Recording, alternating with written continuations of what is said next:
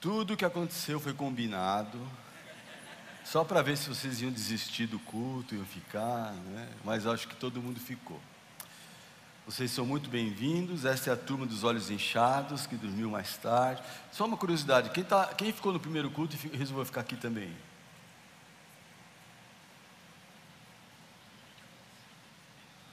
Temos uns heróis aí, né? Tem outros lá atrás. Que bom. Legal. Não sei se vai valer a pena, sim. É uma brincadeira, vale sim.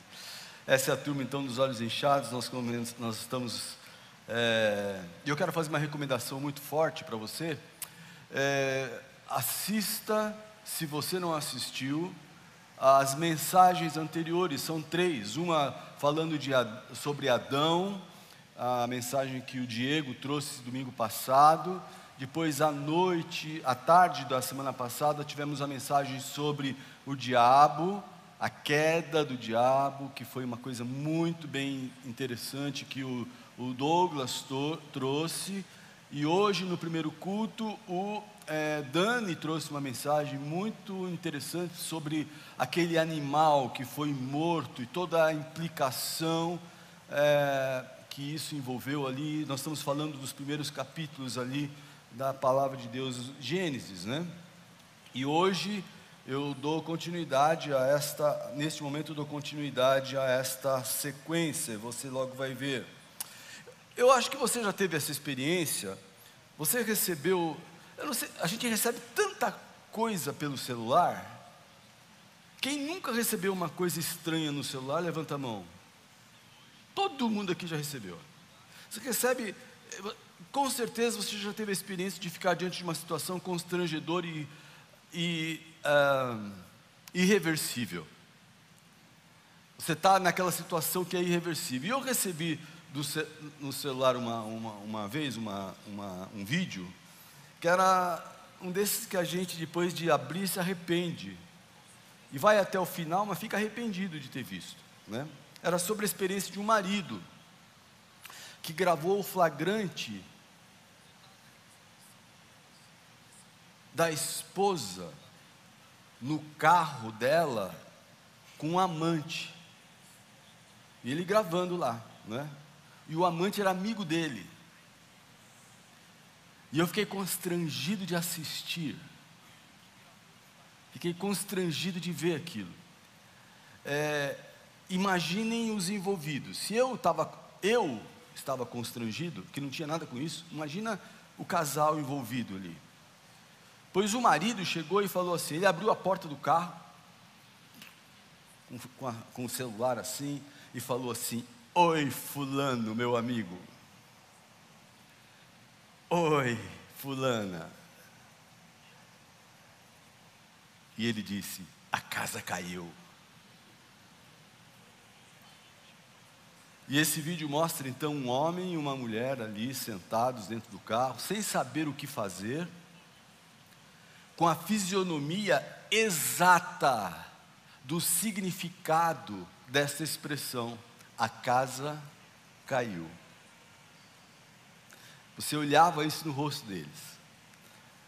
É. Interessante que é, esses vídeos nunca mostram o final dessas histórias.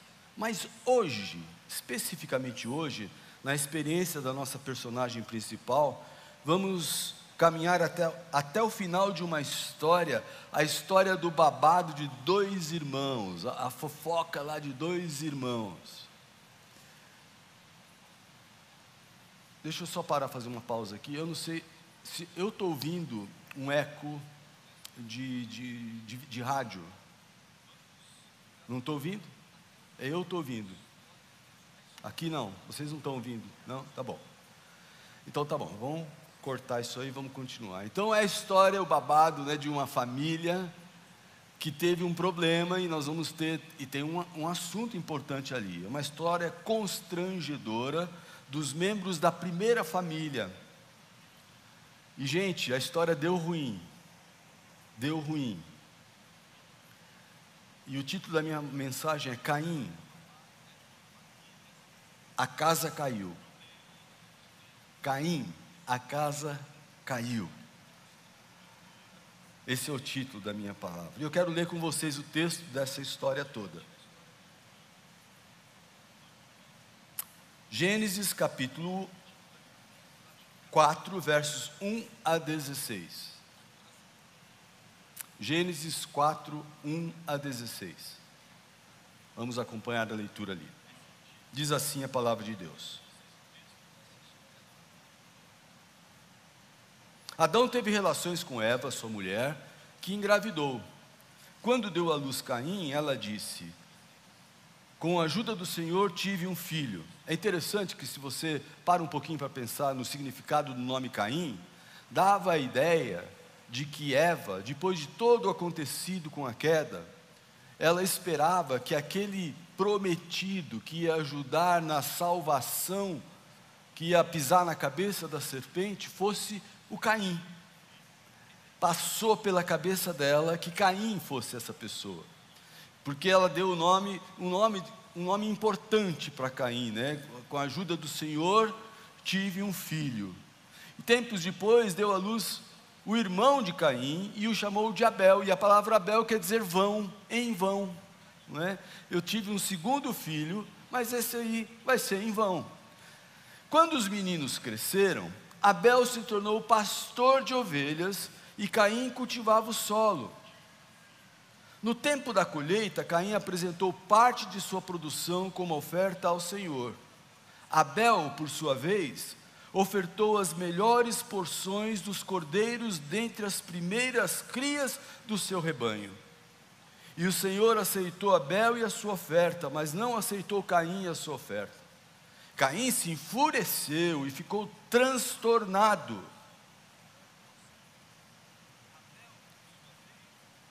Se você fizer o que é certo, será aceito. Mas se não o fizer, tome cuidado.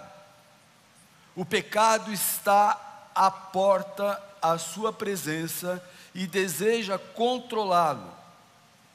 Mas é você quem deve dominá-lo. Caim sugeriu a seu irmão: Vamos ao campo. E enquanto estavam lá, Caim atacou seu irmão Abel e o matou. Então o Senhor perguntou a Caim: Onde está o seu irmão? Onde está Abel? Não sei, respondeu Caim. Por acaso sou responsável por meu irmão? Então Deus disse: O que você fez? Ouça o sangue de seu irmão clama a mim da terra. O próprio solo que bebeu o sangue de seu irmão, sangue que você derramou, amaldiçoa você. O solo não lhe dará boas colheitas, por mais que você se esforce. E de agora em diante você não terá um lar e andará sem rumo pela terra. E Caim disse ao Senhor: Meu castigo é pesado demais, não posso aguentá-lo.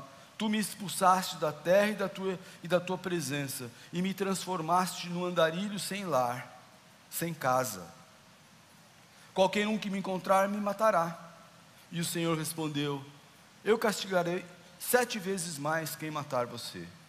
Então o Senhor pôs em Caim, em Caim um sinal para alertar qualquer um que tentasse matá-lo. Caim saiu da presença do Senhor e se estabeleceu na terra de Nod a leste do Éden. Talvez esta seja uma das histórias ou uma das passagens mais perturbadoras da Bíblia. É a história de como um homem cometeu o primeiro assassinato contra seu próprio irmão. Um ato horroroso, perturbador, gerado pela dor de um coração dilacerado pelo pecado, movido pelo ressentimento pelo desejo de vingança, fruto da maldade e ódio de um coração contaminado. A minha pergunta, e a primeira pergunta desta manhã é: por que será que as pessoas sentem ódio? Por que, que as pessoas sentem ódio umas das outras?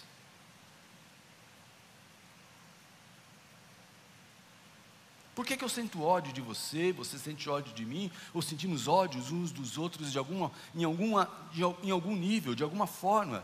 Por que isso acontece?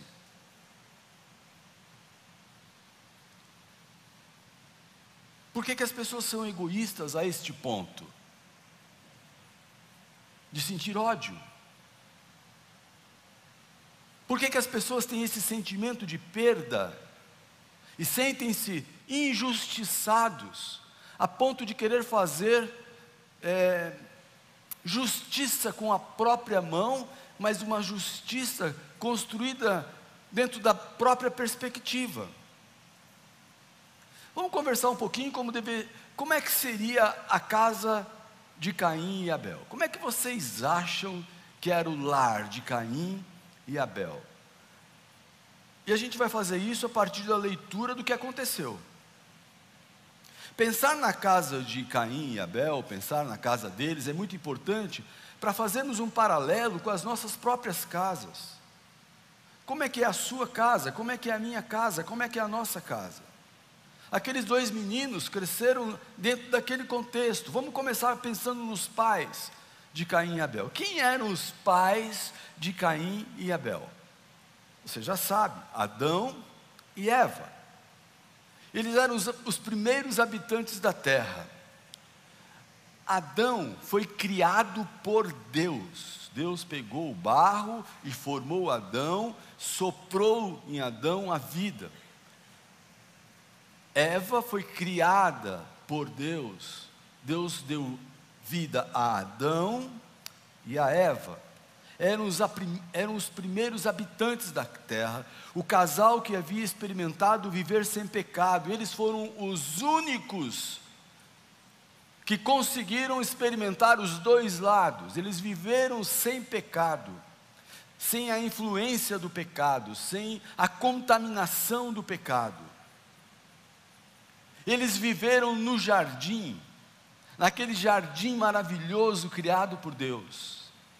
Estes eram os pais de Caim e Abel. Vocês podem imaginar gente que tenha vivido dentro desse contexto? Pense nesse, nesse casal. Às vezes eu fico tentando imaginar como é que Adão era fisicamente, como Eva era fisicamente. A minha mente vai longe pensando nisso. Eles experimentaram a vida ideal, mas eles experimentaram também a queda. E com isso, eles experimentaram também a expulsão de casa, eles foram expulsos do lugar onde eles estavam. Eles estavam dentro do jardim, naquela maravilha, naquela coisa boa, naquele negócio fantástico. Eles pisaram na bola e Deus falou para eles: Olha, caminho ali, ó, por ali. Então eles, experimentaram a queda e a expulsão de casa que os protegia, aquela casa protegia aquela, aquele casal. O jardim do Éden, Éden era a casa deles e dali eles foram expulsos. Eles saíram de uma situação de perfeição, de uma casa perfeita. Andem comigo aqui, porque isso é muito importante. Eles saíram da perfeição, de uma casa perfeita, para uma situação de caos, para uma casa imperfeita fora do jardim. Todo o projeto de Deus dentro do jardim incluía a perfeição e o bem-estar daquele casal, e todas aquelas coisas que iriam acontecer com eles ali partiam do ideal e do perfeito. Nesse momento eles foram expulsos e tiveram que reconstruir a vida a partir de algo que eles não conheciam e de uma coisa nova, que era o caos do pecado. Uma casa imperfeita fora do jardim.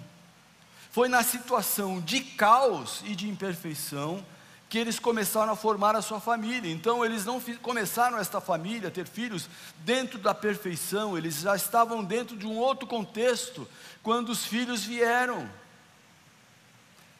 a ponto de ingenuamente Eva ter passado pela cabeça dela: olha, talvez ele seja o, aquele que vai pisar na cabeça da serpente. Né? Percebam um fato integrante, reflita comigo nas similaridades entre a casa de Adão e Eva e as nossas casas. Vejam as coisas que nos incomodam e são no momento, pense nisso. Quais são as coisas que no momento representam preocupação e luta, especialmente no que tange crianças, adolescentes e famílias. Nas nossas casas, por exemplo, nós lutamos contra a influência ou as influências graves que o mundo tem sobre nós. Nas nossas casas, nós lutamos contra escolas fracas e tendenciosas que chegam a ser perigosas muitas vezes para a formação dos nossos filhos. E eu não estou falando quando não estou falando do ABCD nem da tabuada. Estou falando das tendências que as escolas estão imprimindo hoje nas crianças. Então nós lutamos contra as influências do mundo, lutamos contra escolas fracas e tendenciosas, lutamos contra uma televisão que entra e a gente mesmo liga e ela é apodrecida. Quando você liga, aquele som vem com um odor apodrecido dali, inclusive nas histórias infantis. Nós lutamos contra uma internet perigosa, que abre uma porta, uma janela, um universo para o desconhecido, para crianças pequenas que muitas vezes não têm a mínima ideia onde elas estão entrando. Nós lutamos contra a pornografia, contra redes sociais mentirosas, nós lutamos contra jogos violentos, nós, nós lutamos contra influência ruins, é, violência, e nós lutamos com a realidade de um coração pecaminoso. Esta é a nossa, essa é a nossa realidade. Você luta com isso todos os dias, eu luto com isso todos os dias. Lutei com as minhas filhas, eu vejo os meus, o, meu, o meu genro e a minha filha lutando com, com o meu netinho, e eu vejo, e eu converso com os pais aqui, a gente vai conversando sobre a nossa vida, e a gente quer, se a gente pudesse criar uma barreira de proteção, não é? Porque existe um ataque muito grande. Agora vamos pensar na como é que era a casa de Adão. Eles lutavam contra quê? Eles lutavam apenas contra um inimigo. A, a casa de Adão e de Eva lutava contra a realidade de um coração pecaminoso. Que também nós lutamos. Entenderam? A única coisa em comum que nós temos nas duas casas eles não tinham internet, eles não tinham televisão, eles não tinham pornografia, eles não tinham, é, sei lá, escolas ruins, eles não nada disso. Eles só tinham um coração contaminado, pecaminoso. O inimigo que nós temos em comum é o coração cheio de pecado. Vocês percebem? Algo não bate em nossa estratégia de proteção do lar. Eu creio que nós atacamos mais os resultados de um coração, é, os resultados de um coração pecaminoso do que o próprio coração pecaminoso. E na verdade o nosso problema é o coração, não são as coisas que estão que são consequência de um coração pecaminoso. Isso me faz pensar que temos uma luta enorme com pouca efetividade, porque o que, que a gente faz? Nós fazemos homeschooling, nós queremos colocar as nossas crianças em escolas melhores, nós estabelecemos limites para o uso de celulares, nós protegemos as crianças de amizades e lugares que não são nocivos. Eu sei de muitas pessoas, por exemplo, que não quiseram levar os filhos no dia da escola, no dia do carnaval. A gente quis proteger. Tudo muito bom e tudo deve ser feito mas não os fortalecemos na mesma proporção com a palavra de Deus, que é tudo que aquela criança precisa para fazer o ataque para um coração que é pecaminoso e torto. Na verdade, em geral, nós aliviamos o pé com questões que geram conhecimento da palavra e temor a Deus, que é o que a palavra de Deus produz. Assim, na vida de muitos, e eu digo isso de forma genérica, conhecendo muitas pessoas, a igreja fica restrita ao momento da religião da semana. Pois fica restrita àquela horinha semanal do culto, que é aquela horinha semanal que a criança tem no Vila Kids. Lógico, desde que nós não tenhamos outro compromisso. Vocês estão entendendo aqui? coisas de Deus sempre perdem para outros compromissos. Coisas de Deus sempre perdem para a preguiça, para a desorganização do casal e da família e para outros programas quaisquer. Gente, esse momento que nós estamos vivendo aqui e agora deveria ser almejado, buscado.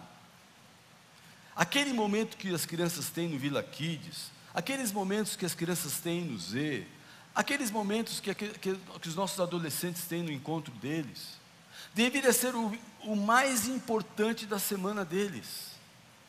A palavra deveria ser prioridade e deveria coordenar a nossa casa. Inclusive, no caso das crianças, o ensino e aprendizado diário da palavra perde de goleada para o ensino diário de outras matérias que pretendem levar a criança para uma faculdade, porque nós damos mais importância que aquele menino, aquela menina entre na faculdade, numa boa faculdade, quem sabe numa faculdade pública, e tenha sucesso nesse mundo. E como eu já disse, nada de errado com isso mas apenas é desproporcional num mundo que a nossa primeira batalha é espiritual. A gente dá uma importância para coisas que são periféricas e não ataca a raiz do problema.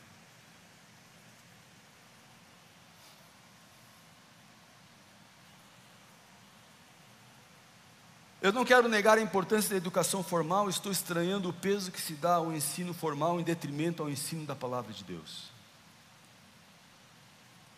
Nós damos muito mais ênfase naquilo que ele vai ser neste mundo do que aquela pessoa vai ser para Deus e nós fazemos isso com as nossas próprias vidas. Não para você não se importa, muitas vezes você não se importa com o seu testemunho com a importância que você tem no reino, desde que você seja bem sucedido na sua vida. Enquanto Deus criou você, chamou você, foi te buscar, ensinou para você uma série de coisas, para usar você dentro do reino, porque existem nesse momento homens, mulheres, que poderiam ser o alvo do, do seu testemunho, do seu trabalho, da, da, da sua intervenção, mas você não foi preparado, parece, para isso. Creio que esta, que esta é uma, uma, uma simples questão de inversão de valores e uma armadilha para nós. Ainda não percebemos, percebemos que com essa estratégia, nós estamos perdendo a batalha na formação de homens e mulheres de Deus. Ler e estudar a Bíblia diariamente produz efeitos importantes, quer ver? Um estudo feito, eu vou ler aqui para ser rápido. Um estudo feito recentemente pelo Centro de Engajamento Bíblico nos Estados Unidos estudou 40 mil pessoas de 8 a 80 anos. Eles apenas queriam ver como nós estamos interagindo com as Escrituras. E eles descobriram uma coisa que acabou se tornando, sem querer, a principal descoberta do estudo em si. Eles não estavam procurando isso, mas, mas, mas isso acabou, acabou se tornando o ponto principal do estudo. Eles perceberam que o número de vezes que você lê a Bíblia por semana pode fazer diferença. Uma vez por semana mostrou um efeito quase significante na vida da pessoa. Se a pessoa lê a Bíblia uma vez por semana, quase significante. Isso pode ser feito no, no culto de domingo, pode ser hoje. Se você fica só hoje aqui, pode ser que o efeito seja insignificante e que você vai endurecendo e você depois nem tenha vontade mais, não sinta falta, não tenha saudade de Deus. Duas vezes por semana a mudança é quase significante, também pode ser no domingo. Vai ver, você vem em dois cultos, como alguns vieram hoje aqui, ó, primeiro e no segundo, ou vem de manhã ou vem à tarde, ou seja como for. Três vezes por semana houve um sinal diferente no mapa, como se fosse um batimento cardíaco. Isso aconteceu ainda que fosse como um batimento, mas a grande descoberta foi que quatro vezes por semana o efeito do estudo bíblico sobre sobe de forma incrível. As mudanças são radicais e eles medem.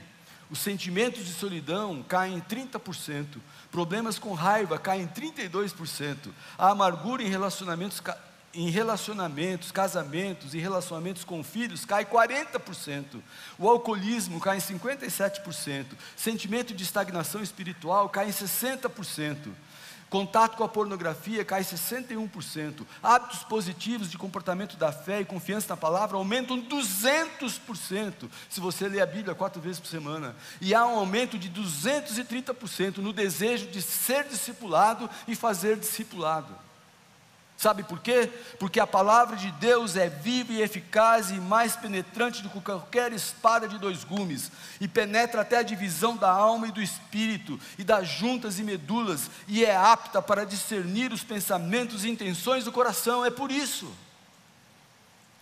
A casa de Adão foi contaminada pelo pecado, e isso foi suficiente para o coração de Caim também ser contaminado pelo pecado fazer crescer dentro dele o ódio, o ódio mortal no seu coração. A casa de Caim não foi contaminada pelo celular, pelo tanto de televisão que ele assistiu. A casa de Caim não foi contaminada pela internet, pelos jogos violentos. A, a casa de Caim estava contaminada por causa do coração que foi contaminado pelo pecado e os nossos estão também contaminados, isso nós temos em comum, e nós temos que atacar o pecado com a palavra de Deus. Abel ficou com. um homem que se distancia da palavra se alimenta. Uh, um homem que se distancia da palavra de Deus alimenta o coração pecaminoso. Abel ficou com Deus e Caim se tornou um religioso que tinha um coração conectado na religião e desconectado com Deus, e eu tenho muito medo disso. Que a minha igreja, que vocês, meus irmãos queridos, estejam mais conectados com a religião do que com a palavra, mais conectados com a religião do que com Deus. E o que, nos, e o que conecta o nosso coração com Deus é a palavra de Deus, nada mais. E se você não está com a palavra de Deus, você está desconectado. Gente, ele matou o irmão depois de ter planejado. Foi um ato doloso, premeditado, foi vingança, sem TV, sem internet, sem drogas, sem nada daquilo que nós queremos livrar os nossos filhos hoje. O que temos em comum é o principal problema: um coração contaminado pelo pecado, um coração à deriva sem a palavra de Deus para dirigir esse coração. A nossa casa e o nosso coração estão contaminados na mesma proporção. A única coisa que faz frente ao pecado, ao caos gerado pelo pecado, é a palavra conhecida e aplicada, vivida na pessoa. Ouvir, aprender, obedecer e viver. Nós precisamos de Jesus e as boas novas na nossa casa que aconteceu com Caim? Ambos eram pecadores. Ah, vamos fazer uma, uma, uma, uma comparação dele com Abel para ver o que aconteceu com Caim. Ambos eram pecadores. Caim não era diferente de Abel. Por nascimento, ambos eram pecadores. Caim e Abel nasceram fora do, do paraíso. Eles não eram eles não eram filhos do casal inocente, mas filhos do casal caído. Quando Adão pecou, o pecado entrou no mundo e com ele a morte, que se estendeu a todos, começando pelos filhos, porque todos pecaram. Além disso, por comportamento também eles eram pecadores. Ambos pecavam, tanto é que ambos estavam trazendo ofertas. Eles eram pecadores porque pecavam, parece óbvio, né? Ambos criam em Deus. Caim não era teu.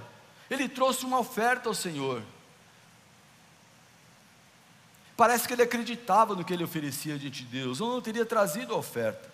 Eu digo que a maioria dos brasileiros é assim, tem fé, não sabe nem no que, mas tem fé, acreditam em sua oferta, acham que se fizerem o melhor, e melhor que puderem, serão aceitos por Deus.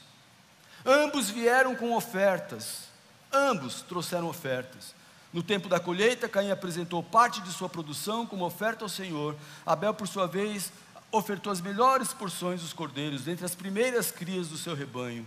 O Senhor aceitou Abel e a sua oferta, mas não aceitou Caim e a sua oferta. Caim se enfureceu e ficou transtornado. No caso de Caim, Deus o rejeitou e rejeitou a oferta. Essa questão da oferta é muito interessante. Essa, essa oferta é qualquer coisa. é o seu trabalho voluntário, é o seu dinheiro que você traz. Sua oferta é a sua própria vida. A oferta de Caim saiu de um coração sem temor e descomprometido.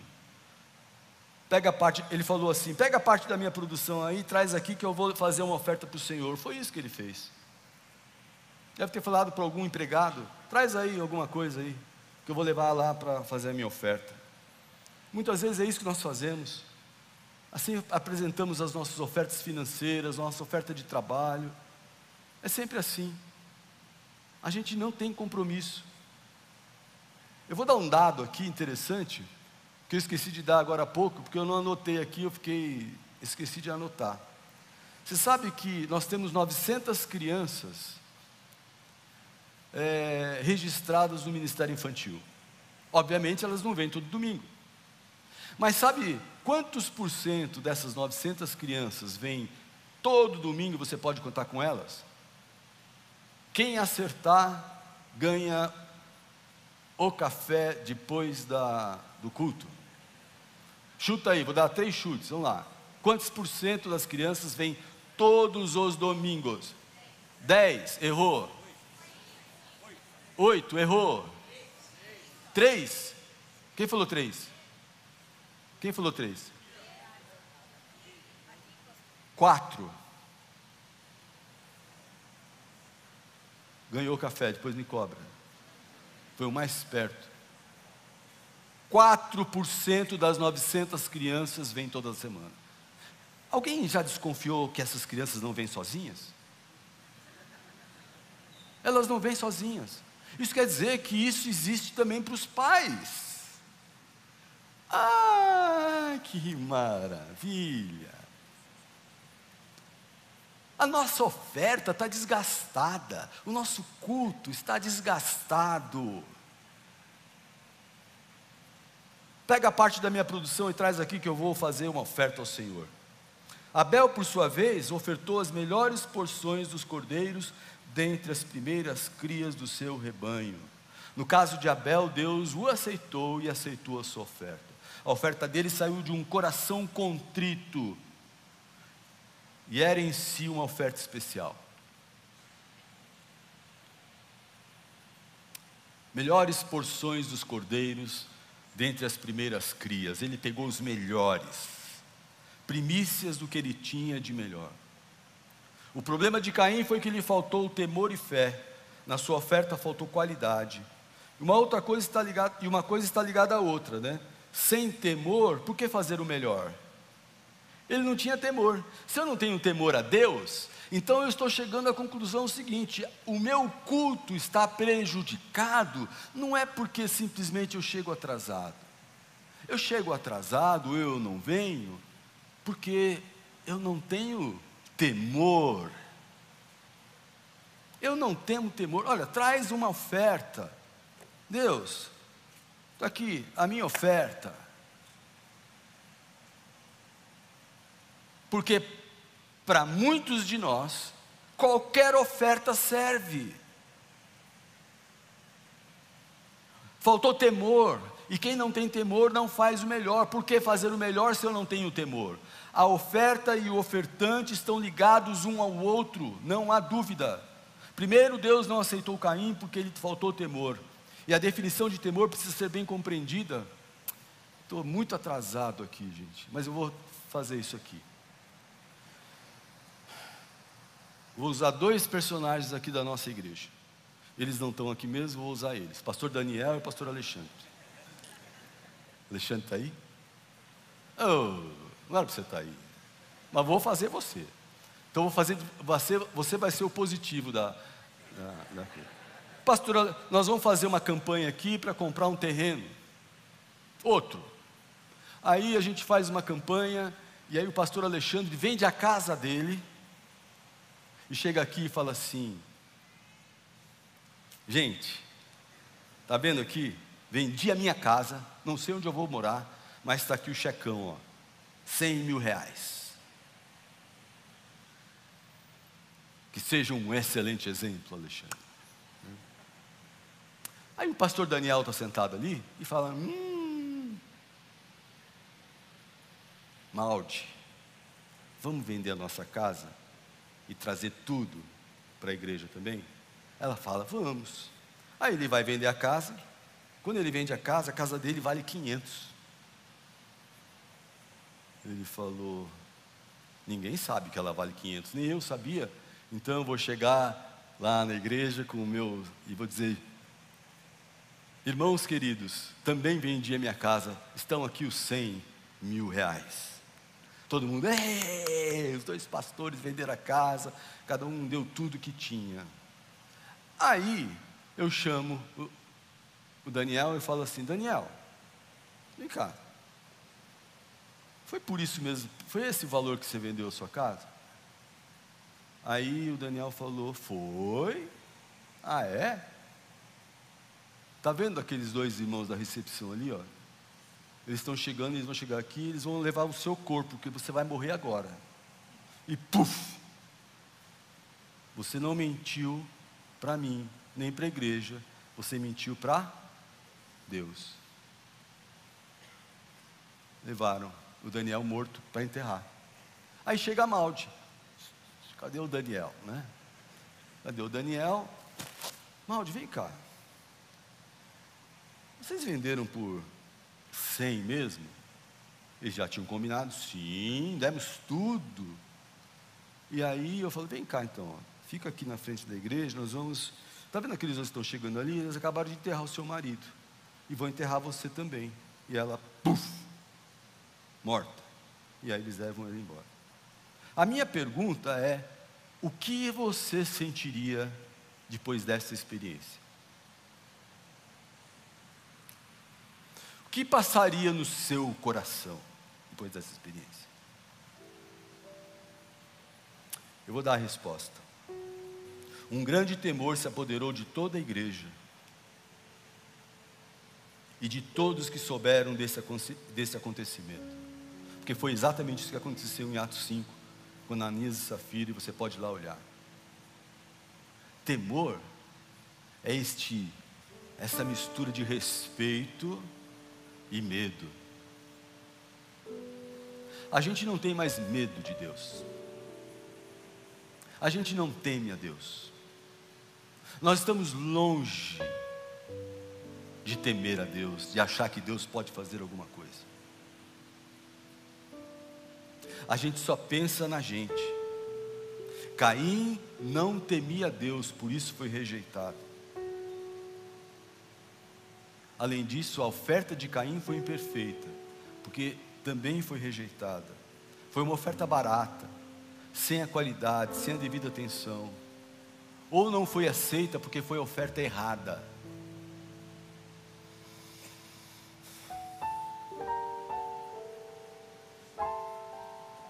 Senhor aceitou a oferta, aceitou Abel e a sua oferta, mas não aceitou Caim e a sua oferta. Caim se enfureceu, ficou transtornado. Por que você está tão furioso? O Senhor perguntou a Caim. Por que está tão transtornado? Se você fizer o que é certo, não será aceito? Se você fizer aquilo que está certo, Deus não vai se agradar? Se você fizer aquilo que está certo, Deus não vai ficar feliz com você. Se você trouxer a oferta certa, Deus não vai se alegrar. Mas se não o fizer, tome cuidado. O pecado está à porta, à sua espera, e deseja controlá-lo.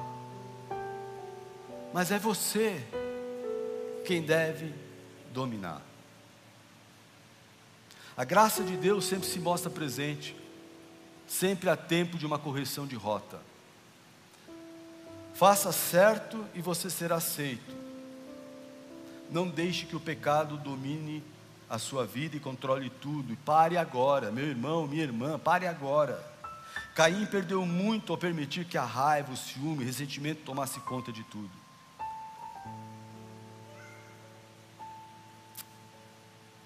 diabo usa isso para atrapalhar nossa vida. Eu vou pular para o fim. Quero dizer para vocês que nós somos iguais a Caim. A nossa casa tem problemas porque o nosso coração está contaminado pelo pecado. Não pense que você está imune. Se você não sente nada em relação às coisas de Deus, isso é prova de que você está muito longe de Deus, que a palavra de Deus não faz parte da sua vida já faz muito tempo. O nosso coração está contaminado pelo pecado e você não está imune. Com isso, a nossa oferta nem sempre é aceita, e a gente nem sempre dá conta disso. E você traz a oferta e pensa que Deus está se alegrando, e Deus não está. Deus não está aceitando aquilo, Deus não aceita a minha adoração, a minha oferta não está sendo aceita porque não tem significado algum. Quando é que isso vai acabar? Quando é que vamos dar o melhor para Deus? Quando é que nós vamos parar um pouquinho, botar a mão na cabeça e falar: Meu, quanta bobagem eu tenho feito na minha vida, e eu não quero, eu quero fazer o melhor para Deus. Esse tempo aqui é curtinho, gente 70, 80 anos. A gente vai embora, tudo isso que a gente faz não vale nada, não vai, vai ficar aí. A gente também está empenhado em fazer acontecer a religião, mais religião do que adoração.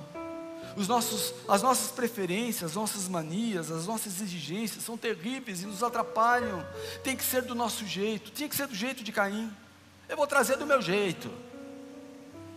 Deus quer ovelha, mas eu não quero. Eu vou trazer a minha oferta, o meu trabalho, o meu esforço, o meu suor. E eu ouço alguns dizendo que nem cantam a Deus quando não gostam da música. É para Deus não é para você, é para Deus, não é para você. Quando será que a nossa motivação será o Senhor, em vez de acharmos que tudo deve acontecer segundo o meu desejo e a minha vontade? Só que a história não acaba aqui, eu digo um aleluia. A graça de Deus sempre se apresenta. Três vezes a graça de Deus tentou alcançar Caim. Primeiro, se você fizer o que é certo, não será aceito. Foi isso que Deus disse a Caim. Só que em vez de reconhecer o pecado e pedir perdão, Caim ficou furioso, transtornado e foi para cima do irmão dele. A culpa é sua. É isso que acontece. Você fala para uma pessoa: Ó, oh, isso está errado, meu irmão. Esta semana eu tive essa experiência. Ó, oh, irmão, você está errado, isso aqui está errado. É, mas você não olha os outros que também estão fazendo errado? Olha, eu olho sim, mas isso não tem a ver com os outros, tem a ver com você. A culpa é sua, e ao invés de dizer a culpa é minha, ele foi lá e jogou a responsabilidade em Abel. E é comum tentarmos justificar os nossos erros tirando o foco de nós mesmos e colocando o foco nos outros. A igreja é ruim, o pastor não presta, o horário não sei o quê, tudo assim, não é? Responsabilizar outras pessoas por nossas ações erradas não é incomum. Mas Deus deu a primeira chance. Se você fizer o que é certo, você não vai ser aceito. Ele podia dizer: Senhor, quero fazer o certo, me ajude. Na primeira, ele podia já ter resolvido o problema dele. Aí, a segunda chance que Deus dá: onde está o seu irmão? Mais uma vez, em vez de parar e confessar o seu pecado, Caim respondeu de forma cínica: Sou eu o responsável pelo meu irmão? Ele já tinha matado o irmão. Ele é crescidinho, ele que cuide da vida dele. Era a hora dele parar e dizer: Deus, tem misericórdia, acabei de matar o meu irmão. E Deus ia estender a mão sobre ele, com graça e perdão. Terceira vez, Deus coloca uma marca nele. Eu sei lá que marca que é essa mas a marca era para protegê-lo. E ao, invés, e ao invés de cair de joelhos diante de Deus, para dizer: Senhor, muito obrigado porque o Senhor está me protegendo para que ninguém me mate. Diz o texto que ele sai da presença de Deus e vai viver a vida dele longe de Deus. E você vê tanta coisa que aconteceu ali com a descendência. Eu quero fazer uma pergunta para terminar: onde, onde você está no processo? Deus quer alcançar você e a mim com a graça dEle. Deus terá prazer em receber a oferta de um coração contrito, arrependido, decidido de viver para Ele, E eu quero orar com você. Curva a sua cabeça e coloque a sua vida diante de Deus. Talvez a sua oração deva ser: Senhor, nunca mais quero trazer uma oferta imperfeita, porque eu sei que uma oferta imperfeita é fruto de um coração pecaminoso, e eu quero que o Senhor me aceite e aceite a minha oferta em nome de Jesus. Amém e amém. Deus abençoe a sua vida.